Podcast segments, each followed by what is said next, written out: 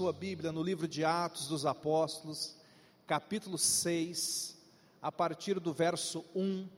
Nós estamos iniciando um novo mês, e esse mês vai ser um mês de, de consolidarmos algumas verdades que já temos aprendido.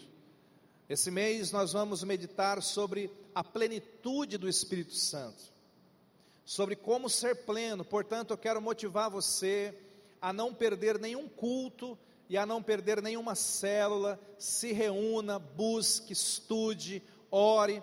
Mais do que aprender estas verdades, nós precisamos vivê-las. Fala para quem está do teu lado, o Espírito Santo não é teórico. Fala para outra pessoa, o Espírito Santo é prático. Está entendendo, irmãos? O apóstolo Paulo chegou num determinado lugar e ele perguntou: Vocês já foram batizados, já receberam o Espírito Santo? E os irmãos falaram: Nós nem sabemos que isso existe. E sabe, Paulo não, não foi dar um curso ou uma aula sobre o Espírito Santo. A Bíblia diz que Paulo impôs as mãos sobre eles e orou, e eles receberam o Espírito Santo. Então, as coisas do Espírito Claro que muitas delas vamos aprender na palavra, mas as coisas do Espírito, elas precisam ser recebidas, praticadas, experimentadas e vividas. E quando nós falamos sobre a plenitude do Espírito Santo, esse mês, nós vamos falar muito acerca de dois assuntos que você já aprendeu aqui conosco: o fruto do Espírito e o dom, os dons do Espírito. Os frutos do Espírito que é aquelas virtudes que o Espírito Santo produz em nós, conforme Gálatas capítulo 5, né, bondade, é, mansidão, domínio próprio. O fruto do Espírito fala do, do caráter do Espírito Santo sendo produzido em nós. E os dons do Espírito, nós também aprendemos muito aqui, 1 Coríntios 12, não é? o dom da profecia, o dom da cura, discernimento de espírito e tantos outros dons, são as manifestações sobrenaturais do Espírito Santo. O que nós queremos esse mês é motivar cada irmão, cada pessoa, você que está aqui, a viver a plenitude disso. Eu estava na minha célula quarta-feira, e eu estava dizendo que normalmente todo crente tem uma inclinação para um ou para outro lado. Tem irmãos que se inclinam muito para a área do fruto. Eles são muito focados, muito preocupados em, em desenvolver essas virtudes, a santidade, o caráter, não é? Tem gente que tem realmente essa inclinação e tem outros que tem uma inclinação muito forte para a área dos dons espirituais. São irmãos que têm sensibilidade, que têm uma abertura maior para o mundo espiritual, não é? Pergunta para quem está do seu lado aí, eu tenho cara de fruto ou de dom? Pergunta para a pessoa aí. que cara que eu tenho. Pastor, é errado a gente se inclinar para um ou para outro lado? Não, não é errado, desde que você não despreze o outro lado. O que é errado, por exemplo, é você focar somente em um desses lados. Por exemplo, eu tenho cara de fruto, então eu foco muito nisso, muito nisso, muito nisso, mas eu, eu começo a negligenciar a busca dos dons espirituais. Não posso fazer isso. A Bíblia é muito clara, está escrito: buscai com zelo os dons espirituais. Então você não pode negligenciar os dons. Por outro lado, tem aqueles irmãos, não é? Muito espontâneos, sensíveis, tem cara de dom. Eles amam os dons espirituais, se mover nos dons, e está errado isso? Não, meu irmão, você tem que buscar mesmo, experimentar mesmo. O problema é quando você fica focado somente em buscar os dons e você negligencia o fruto, o caráter cristão. Então, o que, é uma igreja plena? Qual que é o nosso desafio esse mês, igreja? É nós buscarmos tudo, diga tudo. Olha, você não tem que escolher. Sabe aquela pessoa fala: "Ah, pastor, o que que eu escolho? Fruto ou dom?" Meu irmão, você tem que buscar tudo. Tudo aquilo que Jesus conquistou na cruz é herança, é direito nosso. Busque tudo aquilo que o Espírito Santo tem para nos dar, busque, busque tudo. Eu quero rapidamente ver com você, antes de partirmos para a ceia, um exemplo disso, um exemplo de, de um homem pleno. Atos capítulo 6, verso 1, fala de uma igreja que está em avivamento, a igreja, a igreja primitiva. Olha que lindo. Naqueles dias multiplicando-se o número dos discípulos, eu gosto disso uma igreja que crescia, uma igreja que se multiplicava. Onde tem avivamento, tem crescimento, irmãos. Onde o Espírito Santo se move, tem vida. E a Bíblia diz que não se multiplicava apenas crentes, olha, se multiplicava discípulos, ou seja, era gente comprometida. Discípulo é aquele que tem sede, é aquele que tem fome. Se multiplicava o número dos discípulos. Mas, no meio daquele avivamento, tinha problemas. A Bíblia diz que houve murmuração dos helenistas contra os hebreus, porque as viúvas dos helenistas, dos gregos, estavam sendo esquecidas na distribuição diária. Pastor, o que está falando aqui? Está dizendo que essa igreja avivada, crescendo, poderosa, ela tinha um, um bom serviço de assistência social e eles ajudavam muitas viúvas, mas na hora da distribuição, na hora de ajudar as viúvas, havia meio que umas panelinhas ali, e não sei porquê, as viúvas judias elas estavam sendo colocadas como prioridade, e aquelas que não eram ali de Jerusalém, aquelas que eram helenistas, elas estavam ficando de escanteio. Tinha problema no meio de um avivamento. O verso 2 fala assim: então os doze, os doze apóstolos, convocaram, eu gosto dessa expressão de novo, irmãos. Olha como que a igreja do Senhor era conhecida como a igreja do Senhor é chamada na Bíblia. Convocaram quem? Quem? Comunidade dos evangélicos, é isso? Comunidade dos crentes? Comunidade dos.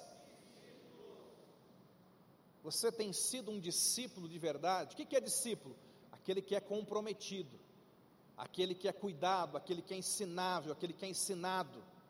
A igreja era chamada de. Então eles, eles convocaram a comunidade dos discípulos, os doze, e disseram: não é razoável que nós abandonemos a palavra para servir as mesas.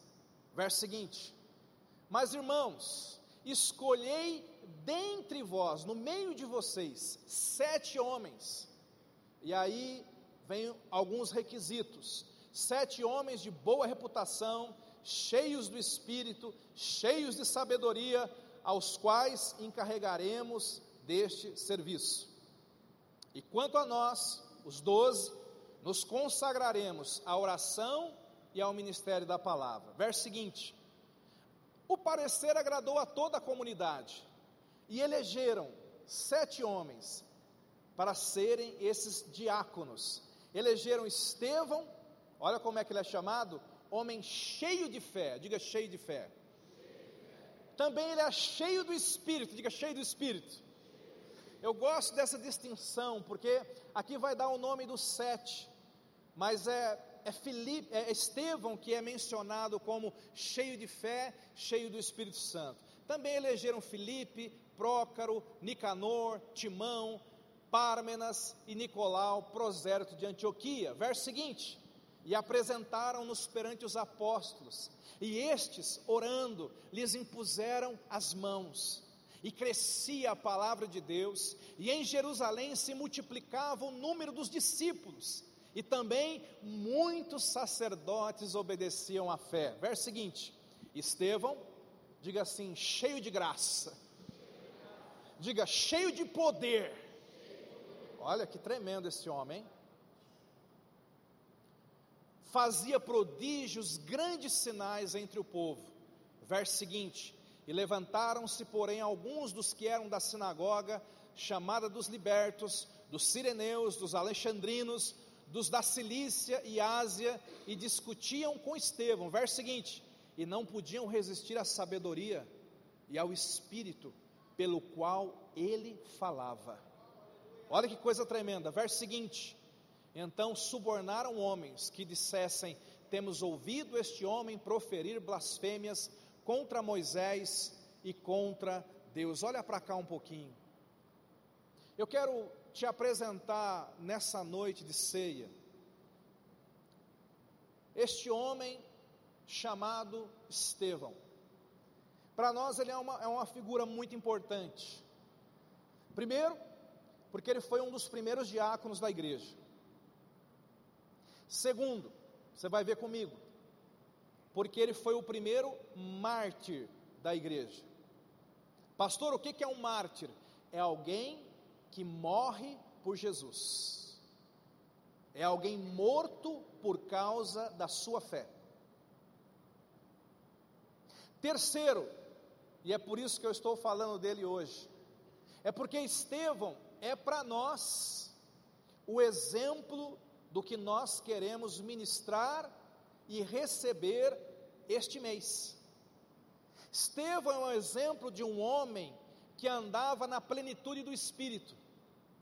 Como assim, pastor? Recorda comigo que nós lemos. A Bíblia diz que Estevão, por ser um crente em Cristo Jesus, por um lado, ele apresentava os frutos do Espírito.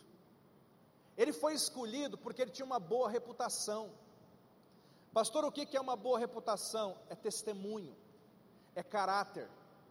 Era uma pessoa que que estava desenvolvendo os frutos do Espírito na sua vida.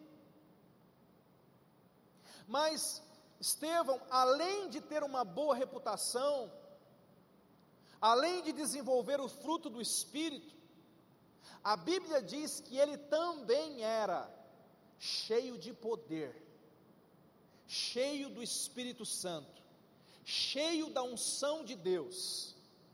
Então, para nós, queridos, esse homem, ele é um exemplo daquilo que nós devemos buscar. Se há uma oração que você deve fazer nesses dias, é: Deus, eu quero essa plenitude, eu quero ser cheio de frutos, e eu quero ser cheio de dons, eu quero ser cheio dessa sabedoria, e eu quero ser cheio desse poder. Isso é plenitude espiritual. Isso é ser cheio do Espírito Santo. A Bíblia mostra esse homem nascendo num contexto de problema. Talvez você fale assim, pastor, como é que eu faço para me tornar uma pessoa cheia do Espírito Santo? Como é que eu faço para me tornar uma pessoa plena do Espírito Santo? Em primeiro lugar, entregue sua vida para Jesus. Não há mudança sem Jesus, não há transformação sem Ele. Existem bilhões de pessoas na terra, e o Espírito Santo, ele pode inclusive visitar alguns rapidamente que não têm a Cristo. Eu sei que isso acontece. Mas o Espírito Santo só pode habitar, transformar, mudar a vida daqueles que já entregaram seu coração para Cristo. Então, se você quiser é, essas experiências sobrenaturais e crescer e ser cheio do Espírito Santo, em primeiro lugar, entenda que Jesus te ama, morreu por você na cruz, ressuscitou no terceiro dia e hoje Ele está pronto para entrar no teu coração, para perdoar os teus pecados, para transformar a tua vida, mas principalmente para liberar a presença do Espírito Santo sobre nós. Essa é a primeira coisa. Segunda coisa, você acompanhou comigo a leitura.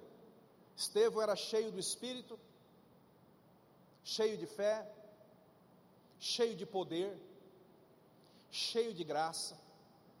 Mas preste atenção: ninguém é cheio por acaso. Pastor, qual é a diferença entre ter o Espírito Santo e ser cheio do Espírito Santo? Guarda isso. Qual a diferença entre ter água dentro de um copo e o copo estar cheio do Espírito Santo? Tem pessoas que, que têm o Espírito Santo. Você recebeu Jesus, pode ter certeza, a Bíblia assegura. Se você recebeu Jesus, o Espírito Santo veio fazer morada no seu coração.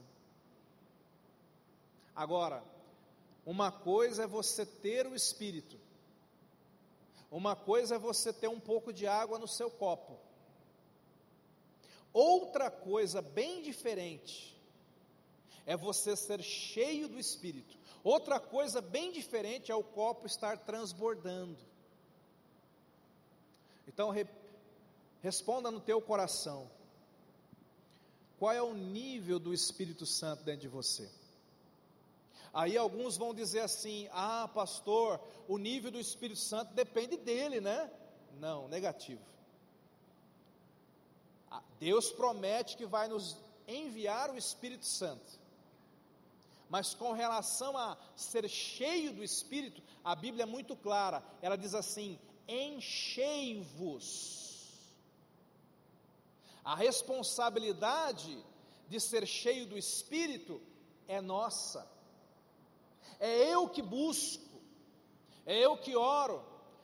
Pastor, qual que é o caminho para ser cheio do Espírito Santo? A palavra é uma só, diga consagração.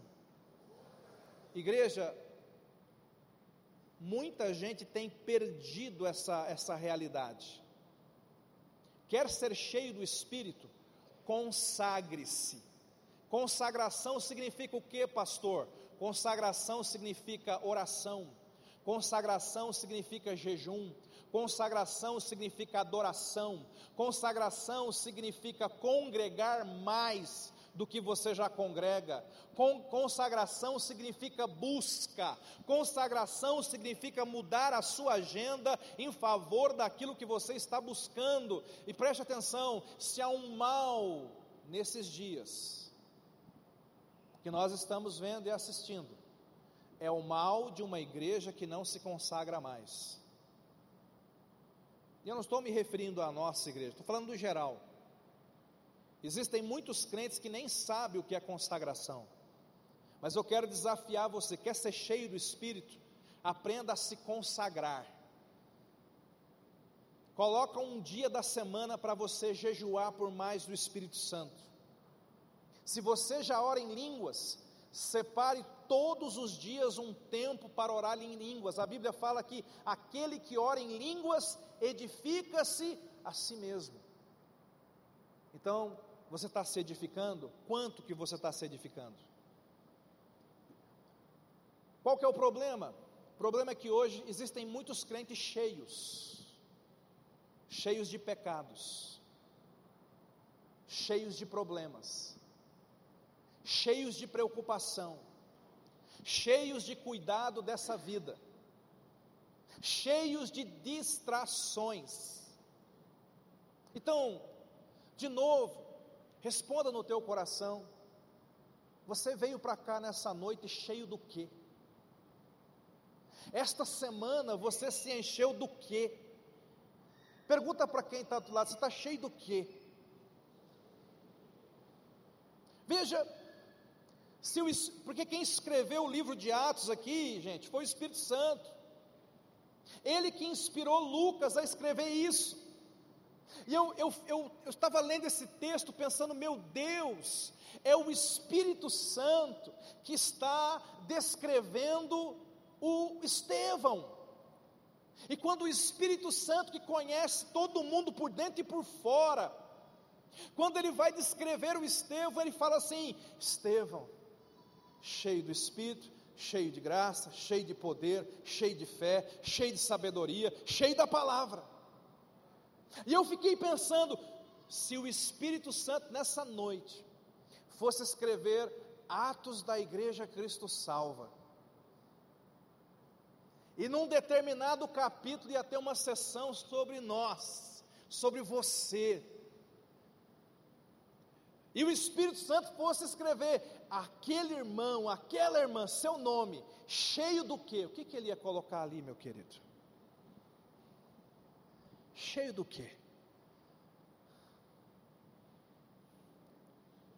Cheio do quê? Não quero trazer um peso, mas eu quero trazer um alerta para você. A palavra de Deus não entra automaticamente na vida de ninguém. Você tem que, você tem que ler e meditar na palavra. A sabedoria de Deus, ela não entra automaticamente, ela não cai do céu. A Bíblia fala: quem quer sabedoria, peça a Deus, que vai dar. Sabedoria tem que ser buscada.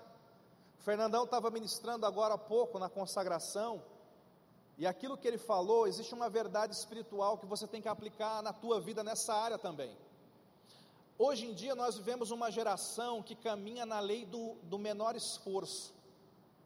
A gente quer a comida mais rápida, a gente quer dirigir pelo caminho mais rápido, a gente quer fazer o menor esforço possível por algo. A nossa geração é a geração do miojo. Vocês conhecem aquela história? O cara foi no médico, e aí, doutor, como é que eu tô? E o médico falou assim: tem a notícia ruim e tem uma pior.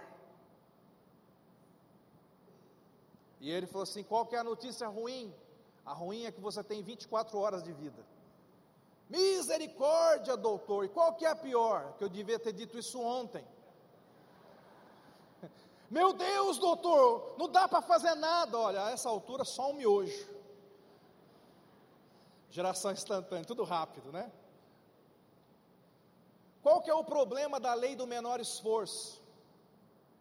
É que nós pegamos essa atitude da nossa geração e da nossa cultura, e nós trazemos isso para a vida espiritual, irmão. Eu estou te alertando aqui. Existem muitas pessoas que estão vivendo a sua vida espiritual na lei do menor esforço, é mais ou menos assim: qual o mínimo de Bíblia que eu consigo ler por ano para não morrer na fé? Qual é o mínimo de culto que eu consigo participar para ainda ser chamado de crente? Qual o mínimo de oração que eu faço para não morrer de vez? E tem muitas pessoas que estão vivendo nessa nessa lei do menor esforço com Deus e com o Espírito Santo. Mas eu quero desafiar você a mudar isso. Ser pleno no espírito significa que você você vai além. Você deve sair do lugar comum. Você deve sair da zona de conforto, como Estevão fez. Pastor, como é que eu faço isso? Olha o que acontece. Havia um problema, e era um problema, vamos trazer para os nossos dias, de distribuição de cesta básica. Não sei quantos perceberam. O Estevão começou distribuindo cesta básica e terminou operando milagres, sinais, curas e maravilhas. Por quê? Seja fiel no pouco e Deus te coloca sobre o. Tem muita gente que quer os sinais, os milagres, e ele fala assim: Deus, eu quero ser usado, eu quero orar pelo paralítico, eu quero, eu quero, eu quero, e Deus fala assim: vai ser assistente ali fora, ah, não, isso não. Não, Senhor, eu quero expulsar demônio, eu quero expulsar legiões. E aí Deus fala assim: vai dirigir o busão da igreja, vai, vai, vai ajudar no ministério infantil, vai servir na mídia. Não, Senhor, isso não. E sabe quando é que você vai ser cheio do Espírito Santo? Nunca. A gente costuma dizer isso, né? Quem não consegue pegar no, no cabo de vassoura para varrer a igreja, não pode pegar no microfone, meu irmão. Para chegar aqui, você começa lá. Todos os pastores aqui, todo mundo aqui, quanto que nós já ralamos em tantas áreas. Hoje é muito fácil. O pessoal vê a gente pregando aqui, né, Jobert? Não sabe aquelas apostilas de escola de líderes, né? pintando crer. Eu e os meus discípulos, eu tinha um lema com, com os discípulos antigamente, que era assim: aquele que quer ser o meu discípulo, pegue o seu pincel e siga-me. E a gente ia pintar o sítio crer, né? É por isso que hoje a maioria de nós pega um microfone, porque a gente pegava o pincel. Só que tem gente que quer fazer obras sobrenaturais, mas não quer começar de pouquinho de baixo. Estevão não foi assim. Estevão era um homem tão pleno no espírito. Mas a Bíblia diz, preste atenção, que coisa interessante, que ele não apenas entregava o alimento, mas ele começou a pregar o Evangelho. Nós ajudamos tantas famílias, mas e nós temos esse coração, esse foco social, mas ajudar as pessoas não é apenas dar alimento, falava pastores esses dias aqui. Ele começou a entregar o alimento para as viúvas, mas a Bíblia diz que ele começou a pregar também para elas. E quando ele começou a pregar, ele foi movido pelo Espírito Santo a orar por situações. E o Senhor começou a operar milagres. E sabe, eu penso que se ele ficar só distribuindo cesta básica, ele ficaria tranquilo, ninguém ia mexer com ele. Mas quando ele começou a operar sinais e maravilhas, preste atenção nisso. Quando você se torna pleno no espírito, você vai edificar a fé de algumas pessoas e você vai despertar a fúria de outras. Não, nunca houve um avivamento que não sofreu perseguição, inclusive de crentes. Nunca houve um avivalista que não sofreu perseguição, inclusive de crentes. E quando Estevão começa a operar sinais e maravilhas, a Bíblia fala que pessoas começaram a se levantar para contradizer. Mas quando iam discutir com ele, ele estava tão cheio da palavra, que a sua mensagem era irresistível, aleluia. E quando as pessoas perceberam que não conseguiam discutir com ele na palavra, segura essa, meu irmão. A Bíblia diz que eles levantaram, pagaram gente para caluniar Estevão.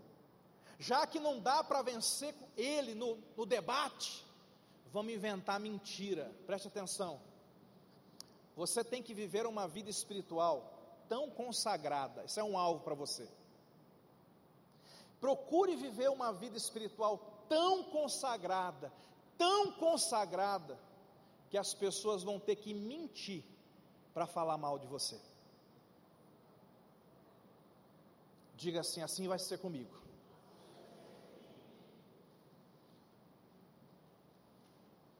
Assim foi com Estevão. Não tem o que falar mal desse homem, então vamos ter que mentir Vamos ter que mentir para falar mal dele, porque, porque não, não dá para acusar ele de nada. Um homem que tinha o fruto do Espírito fluindo na vida dele. Aí a Bíblia, vamos caminhar para o final. A Bíblia fala de toda essa oposição. Os homens caluniaram, os homens levaram Estevão a julgamento. E agora ele estava sendo julgado, acusado de blasfêmia. Capítulo 7 de Atos, nós não vamos ler o capítulo, é muito longo. É a mensagem mais longa do Novo Testamento, transcrita. Ele faz ali uma pregação cheia do Espírito Santo, mas aquelas pessoas estavam tão enraivecidas, que à medida que Estevão ia pregando, eles iam ficando com mais raiva ainda. E aí, chegamos em Atos, capítulo 7, projeta para nós aí, verso 54. Atos 7, 54, final da mensagem. Término da vida do Estevão. Diz assim a Bíblia: E ouvindo eles isto, Atos 7, 54. Ouvindo eles isto, enfureciam-se em seu coração, rilhavam os dentes contra ele. Mas Estevão, cheio do Espírito Santo, olha isso aqui, fitou os olhos no céu, viu a glória de Deus e Jesus, que estava à sua direita. Segura esse versículo aí, o outro, isso. Pastor, por que, que eu devo ser cheio do Espírito Santo? Primeiro, para servir mais as pessoas. Segundo, pelo privilégio de ter o Espírito Santo se movendo em você. Que gostoso. Terceiro, guarda isso. Quando você está cheio do Espírito Santo, as pessoas ao teu redor, alguns podem até te odiar, podem até te perseguir, podem até te caluniar, mas o Espírito Santo vai manter os teus olhos no céu, na glória e em Jesus. Como você conhece uma pessoa que está cheia do Espírito Santo? Ele não está olhando para a terra, ele está olhando para o céu. Ele não está olhando para homens, ele está olhando para Cristo. Ele não está olhando para a oposição, ele está olhando para a glória de Deus. Você deve ser cheio do Espírito Santo. Mas acontece algo aqui mais lindo ainda, o verso seguinte. Projeta para nós. 56. E disse: Olha o que ele está falando agora. A Bíblia diz que ele está sendo julgado, ele está num lugar fechado, ele, ele tem uma visão do céu, Deus abre ali. Isso é dom, não é? Não é dom? Você está no lugar e Deus, de repente, já imaginou Deus te dar uma visão do céu aberta? Isso é dom espiritual. Mas agora ele fala assim: Eis que vejo os céus abertos e o filho do homem em pé, à destra de Deus. Preste atenção. Ele sabia que ele ia ser morto ali. Ele sabia que ele estava sendo julgado para ser morto, e de fato ele foi morto. Nós estamos aqui lendo os últimos minutos do Estevão. Ele sabe, ele, tá, ele está no corredor da morte. Mas no corredor da morte, cheio do Espírito Santo, testemunhando, de repente os céus se abrem. E ele diz assim: Eu estou vendo os céus abertos. Quando você está cheio do Espírito Santo, o Espírito Santo vai começar a te dar visões, alvos. Ele vai ele vai tirar os teus olhos daqui de baixo, vai colocar lá em cima, mas olha o que acontece. Nessa visão, Estevão vê Jesus em pé. O que, que tem isso, pastor? Que tem isso? É que por toda a Bíblia Jesus é retratado sentado. Isaías capítulo 6, está sentado sobre um trono. Hebreus, Cristo está sentado à destra de Deus intercedendo por nós. Todos os lugares que a Bíblia fala de Cristo, Cristo está sentado. Mas agora, Estevão está ali testemunhando de Cristo, perto do martírio, e Deus resolve se apresentar para ele. E Deus dá essa visão: céu aberto e Jesus de pé, de pé para receber um homem cheio do Espírito Santo, de pé para receber alguém que estava testemunhando e confessando ele lá embaixo. Esse é o único lugar da Bíblia que Jesus fica em pé, no céu, porque ele está em pé como que dizendo: os homens te odeiam, mas eu te amo, os homens te perseguem, mas eu te honro, os homens estão contra você, mas você tem o meu favor. Esse texto é tão lindo, porque também é poucas vezes na Bíblia que os céus se abrem. Êxodo 19, os céus se abrem para Moisés. Isaías 6, os céus se abrem para Isaías. Ezequiel 1, os céus se abrem para Ezequiel. Mateus 3, os céus se abrem para Jesus. Atos 10, os céus se abrem para Pedro. Atos 7, os céus se abrem para Estevão. E um dia, no arrebatamento da igreja, os céus vão se abrir para aqueles que caminham cheios do Espírito Santo. Aleluia! Vão se abrir para nós. Os céus vão se abrir para nós, irmãos. Diga assim: vai se abrir para você. Fala para outra pessoa, vai se abrir para você. A Bíblia continua. Verso seguinte, projeta para nós, 57. Eles, porém, clamando em alta voz, tap... parece criança, né?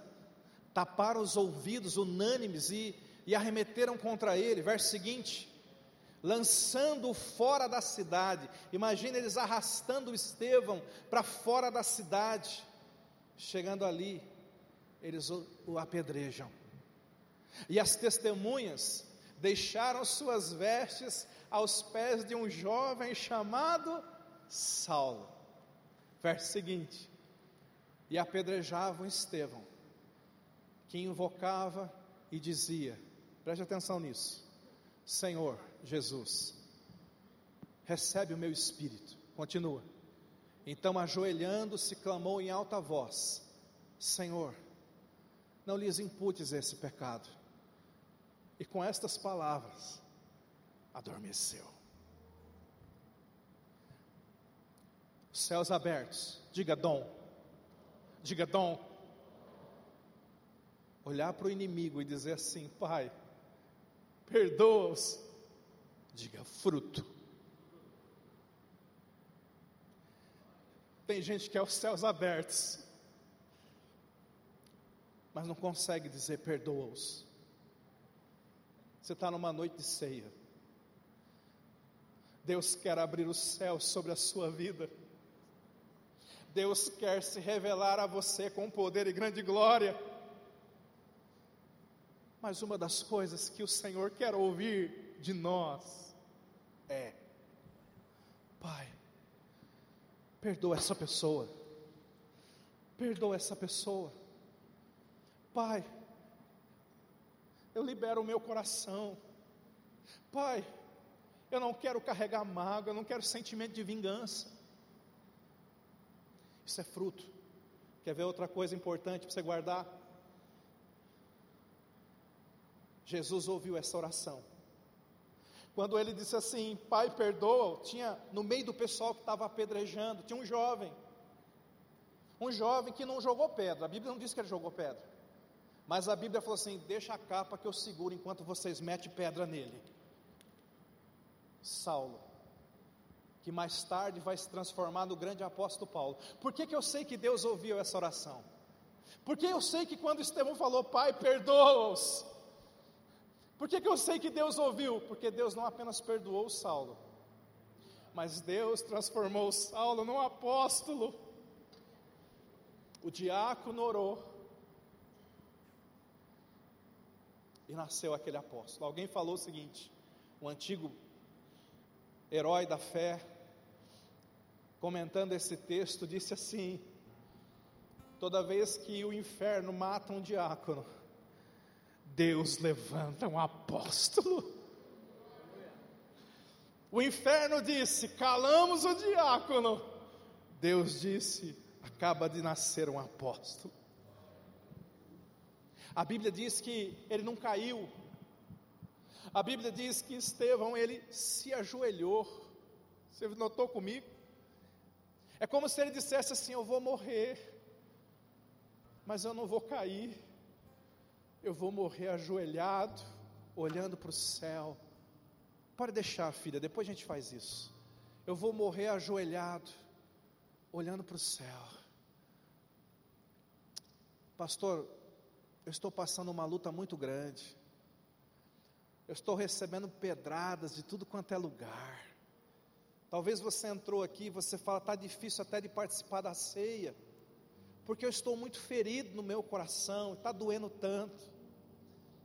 E você pode perguntar qual era o segredo de Estevão, porque parece que não doía.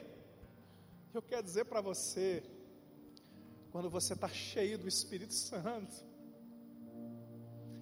quando você está olhando para Jesus, a unção de Deus vai ser um anestésico na sua vida.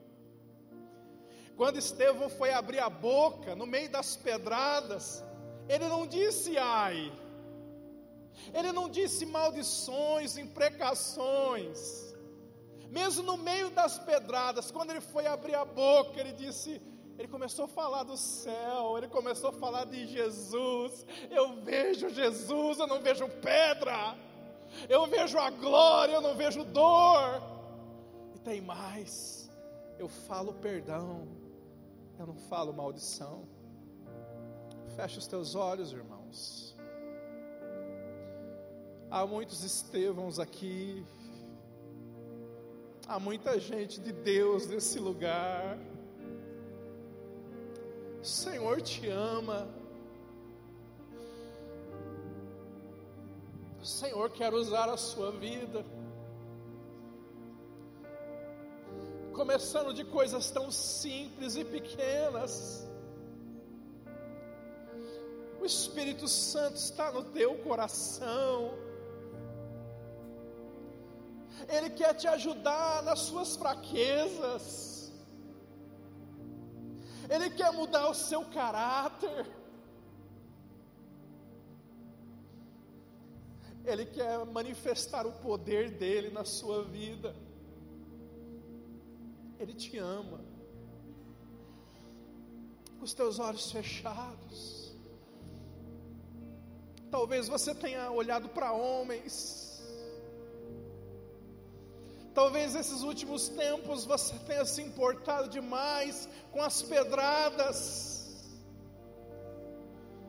Mas nessa noite, o Espírito Santo que te ama, quer te dar uma visão de futuro. Teu futuro é a glória, teu futuro é o céu. O Espírito Santo, com carinho, está dizendo para você: teu problema, meu filho, teu problema, minha filha, você está olhando demais para a terra. Começa a olhar para os céus. Você está olhando demais para homem. Começa a olhar para Cristo. Essa visão vai curar o teu coração. Essa visão vai curar o teu coração. Essa visão vai te fortalecer para atravessar situações. Importa o que você esteja passando, vai fluir da tua vida um bom testemunho. Para de falar das tuas pedradas. Começa a contar para as pessoas acerca do teu Jesus.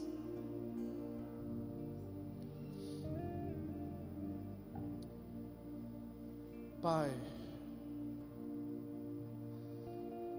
que esse seja um mês não de teorias, mas de experiências. Experiências, Senhor. Experiências. E a começar nesta noite, eu oro pela vida de cada um aqui. Eu oro por corações que têm que ser aliviados nessa noite.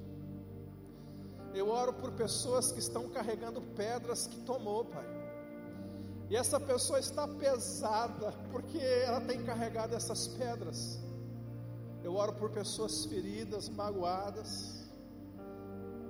Meu Deus, eu oro agora para que a unção do Teu Espírito Santo possa ser derramada agora em cada coração. Eu vejo, Pai, esse bálsamo de cura esse bálsamo libertador sendo derramado agora. Teu coração é envolvido agora neste bálsamo. Ele te cura, ele te restaura. Que os teus olhos espirituais sejam tocados agora pelo colírio do Espírito Santo. Você vai no mundo espiritual erguer os teus olhos para o céu, para a glória para Cristo. Ah, outubro você vai caminhar esse mês olhando para cima. E ao abrir a tua boca, você não vai mais falar murmuração, mas você vai falar do teu Jesus, aquele que te ama. Receba esta cura. Receba em nome de Jesus. Eu oro agora. Nesse momento você tem força Nesse momento você tem autoridade para dizer: Pai, eu perdoo. para dizer: Pai, eu libero, eu libero esta pessoa agora. Você pode fazer isso agora em nome de Jesus. Vá liberando agora. A força, a unção de Deus nesse lugar. Você tem força, você tem unção. O Espírito Santo está agora com você aí, junto com você. Ele está te fortalecendo. Vá dizendo: Eu libero, eu perdoo, eu renuncio qualquer desejo de vingança, qualquer sentimento ruim agora. Libera, em nome de Jesus. Em nome de Jesus. Você vai pegar o seu kit ceia agora. Se ao entrar aqui você não pegou, levante bem alto a sua mão e um diácono irá até você. Fica com a sua mão levantada e ele vai levar um kit até você. Abra o seu kit ceia, a bandeja, retire esse elemento que simboliza o pão, o corpo do Senhor.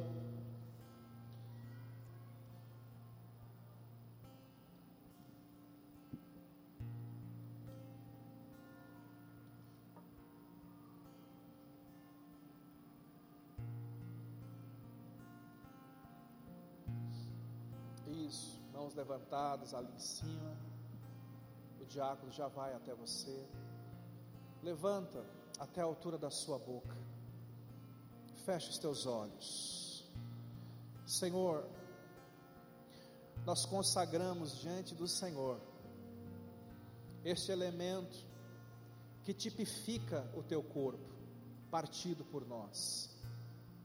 Nós oramos, Pai, porque ao participar desse elemento, nós estamos declarando que temos comunhão e parte contigo, e que somos o teu corpo aqui na terra. Nós, a tua igreja, somos o teu corpo aqui. É verdade que o teu corpo caminhou aqui por alguns anos. Enquanto o teu corpo caminhava aqui, o fruto do Espírito do teu corpo acolhia pessoas, abraçava pessoas, impactava pessoas com testemunho e reputação. Enquanto teu corpo caminhava aqui, manifestações sobrenaturais do Espírito Santo aconteciam, curas, sinais, milagres, libertações. E nessa noite, nessa mesa, assim como Estevão um dia fez, nós nos apresentamos para a missão de sermos o teu corpo aqui na terra. Usa-nos, Espírito Santo. Move-te em nós. Que sejamos um bom testemunho por onde formos. E que a virtude do céu possa fluir através de nós com milagres, com sinais, com maravilhas. Com essa fé, nós participamos agora. Participe, querido.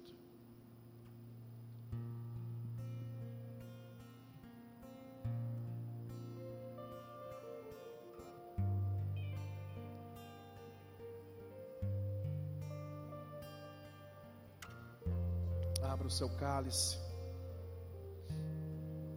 Levante. Senhor, nós consagramos esse cálice. Sangue derramado por nós.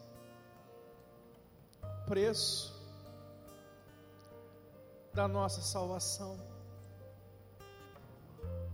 Olhamos para a cruz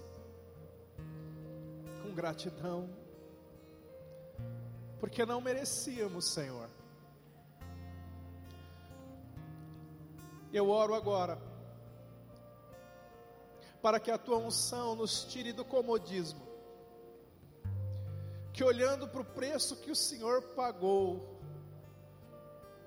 que nós possamos mudar o nosso coração e aprendermos, Senhor, a te buscar mais, a nos consagrarmos mais a respondermos melhor o teu amor por nós. Eu oro, Pai, se houver pessoas dormindo na indolência, na negligência, na preguiça espiritual, que sejam despertados nessa noite, tocados pela tua vida, pela tua cura, pelo teu poder, com essa fé, olhando para a cruz, nós participamos desse cálice agora. Participe.